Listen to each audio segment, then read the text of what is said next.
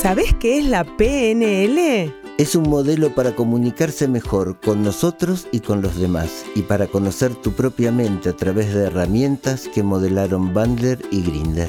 Somos Fer Cooperman y Ale Ferrari de Con Prosperidad y este es nuestro podcast para que tu inconsciente juegue en tu equipo. Hola, buenos días, buenas tardes, buenas noches, según donde nos estés escuchando. Es un placer estar acá con Fer para hablar de PNL. ¿Cómo estás, Fer? Buenos días. Buen día, Alejandra. Muy bien, gracias. Qué bueno.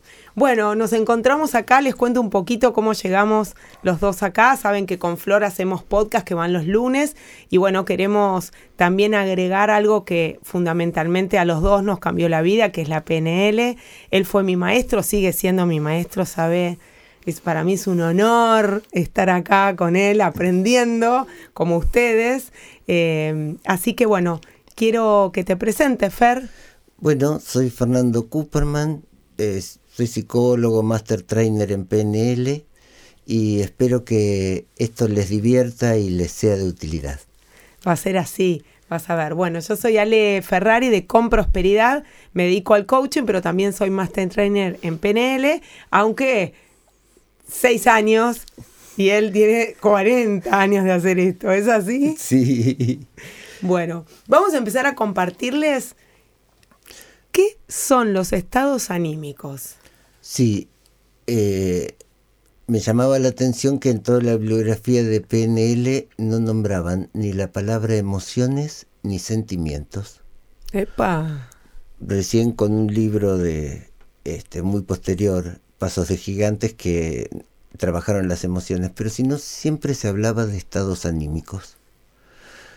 Esto en mi vida fue una cosa confusa, que eran los sentimientos, que eran las emociones, hasta que un día me encontré con un atlas de las emociones. Los antropólogos se tomaron el trabajo de clasificarlas. Y el tema es que cuando percibimos algo, nuestro cerebro límbico, que es el cerebro del medio, responde emocionalmente a eso. Las emociones de intensamente, miedo, ira, tristeza, enojo y asco y suman un par más a veces. Eh, son respuestas automáticas y parece que toda la humanidad tiene esas respuestas. Ahora, cuando yo me hago la película de esa situación, le pongo la banda de sonido, me meto adentro de esa película, puedo reproducir esa emoción. Ahora te voy a permitir interrumpirte un segundito, porque hay muchas personas que ni siquiera saben lo que es meterse en la película. Entonces, se los voy a contar fácilmente.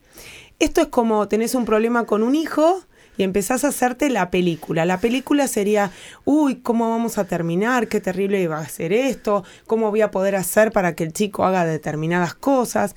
Y esa historia que te vas contando sería la película.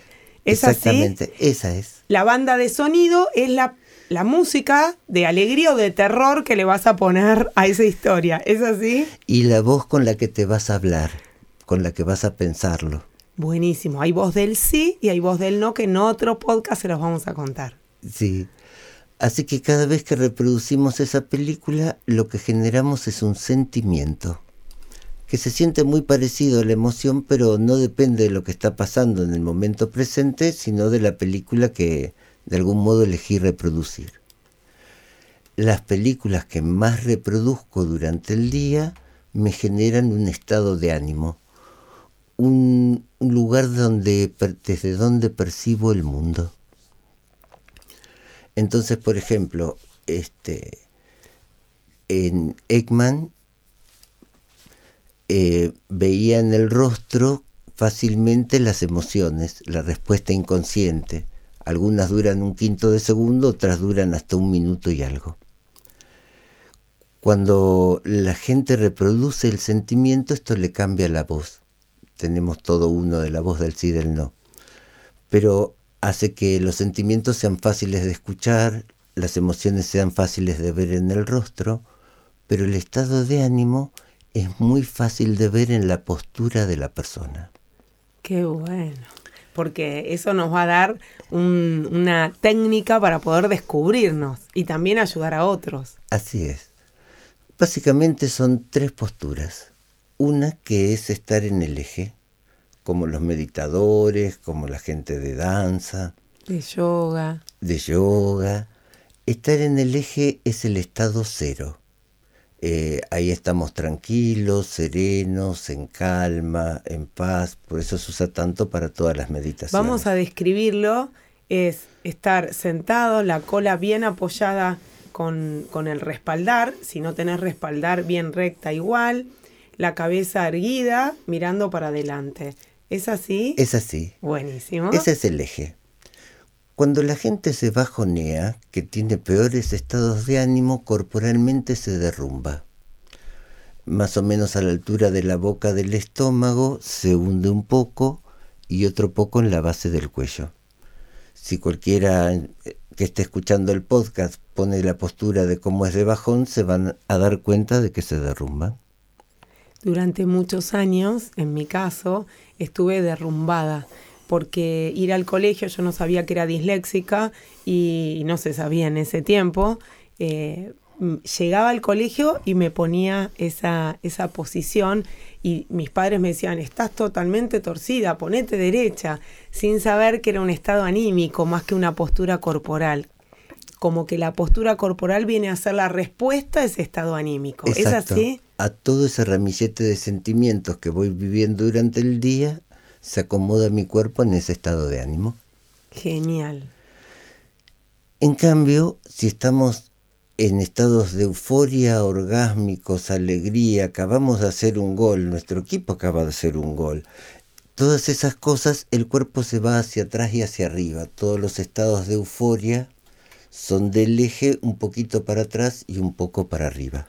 Entonces tenemos las manos para arriba, miramos como como si estuviéramos un poquito para atrás y mirando un poco más que al horizonte, pero para arriba del horizonte. ¿Es así? Es así. Buenísimo. Es así. Eh, como cada estado cambia el modo en que pensamos, percibimos el mundo, el modo en que entendemos, cambia todo, es como un filtro muy poderoso. Entonces, a todos los que estén escuchando, si les pido que hagan el siguiente experimento. Vamos, dale que se pongan en el eje y piensen qué van a hacer el día de hoy desde su eje. ¿Qué imágenes le vienen? ¿Qué sonidos? ¿Qué, te decís? ¿Qué sensaciones tenés corporales? Bueno. Bien, y ahí es un programa más o menos intermedio. Ahora uno se derrumba, usa un poco el pecho, adelante un poco la cabeza, cómodos. Eh, se siente relajado de adelante y vuelven a pensar en el mismo día. ¿Qué van a hacer hoy? Ya lo estoy pensando y ya me está bajoneando pensarlo de esta manera. En general empeoró. Las imágenes son más oscuras, nos fijamos en detalles más complicados. Lo que te decís es que va a ser difícil y las sensaciones que tenés corporales son como eh, molestas. Así es. Volvemos al eje y ahora se ponen un poco para atrás, manos atrás de la nuca, tipo posición de reposera de vacaciones. Exactamente. Respiran un par de veces. ¿Y qué van a hacer el día de hoy? Fíjense qué ideas les vienen. Uy, ya estoy viendo en colores, ya me siento feliz, me digo otra cosa. Ya me estoy diciendo completamente algo distinto a lo que me decía cuando estaba derrumbada y mis sensaciones son de alegría. Así es. Le vamos a preguntar, ¿te está pasando lo mismo que me está pasando a mí y a Fer cuando lo vamos haciendo? ¿Te diste cuenta la diferencia que hay solamente cambiando las posiciones corporales? Así que es muy importante nuestro estado de ánimo para cualquier cosa que querramos hacer. Y, por ejemplo, los orientales se ubican en el eje antes de hacer cualquier cosa. Tenía un maestro chino de kung fu que solo me hablaba cuando estaba en el eje, porque decía que ahí lo que me decía iba a ser nutricio, pero que si me lo decía derrumbado, lo mismo iba a ser tóxico. Ay, qué genialidad. Esto pensando, ¿no? En los colegios, en los chicos, esto es básico a la hora de empezar a educar a un chiquito que necesita conocer su cuerpo, que es todo corporal los chicos a esa edad. Yo, la posición del derrumbe no es buena para pensar, aumenta mucho el diálogo interno y disminuye nuestra capacidad de imaginar. Y esto es terrible porque es la posición que los chicos usan con el celular, los grandes también. o sea, en vez de poder pensarlo en el eje o estar para atrás, que podemos usar muchas más áreas de nuestra mente, la gente se derrumba hacia el celular y va aumentando la angustia. La palabra angustia viene de angosto y es porque se angosta el espacio entre el mentón y el pecho y entre el pecho y el ombligo, donde se sienten los dos nudos de la angustia. Y la posición esa de rezo al celular es muy angustiante. Muchísima gente que empieza a meditar se empieza a sentir bárbaro, sobre todo si se pasan todo el día derrumbado, solo por estar en el eje ya podemos tener estados de tranquilidad.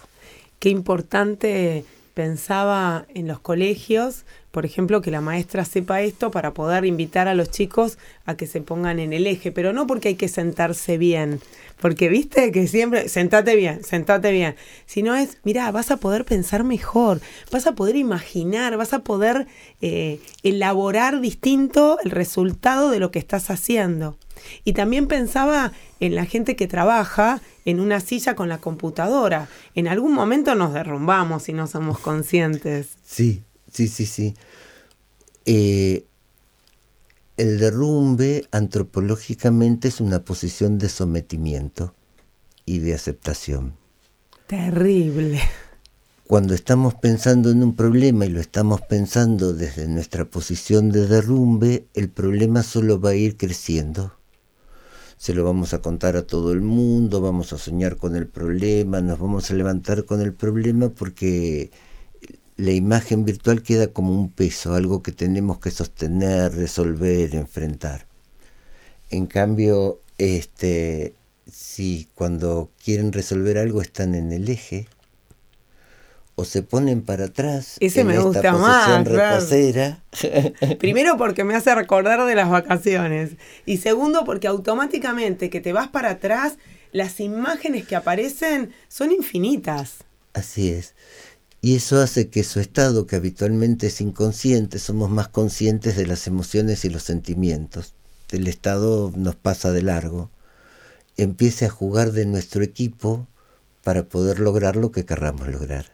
Qué bueno. Bueno, ya estamos terminando este podcast, el primero. Felicitaciones, Fer, me felicito también acá. Muy bien. Espero que te guste tanto como nos gusta a nosotros hacerlo. Chau. Nos encontramos la próxima. Gracias, gracias, gracias.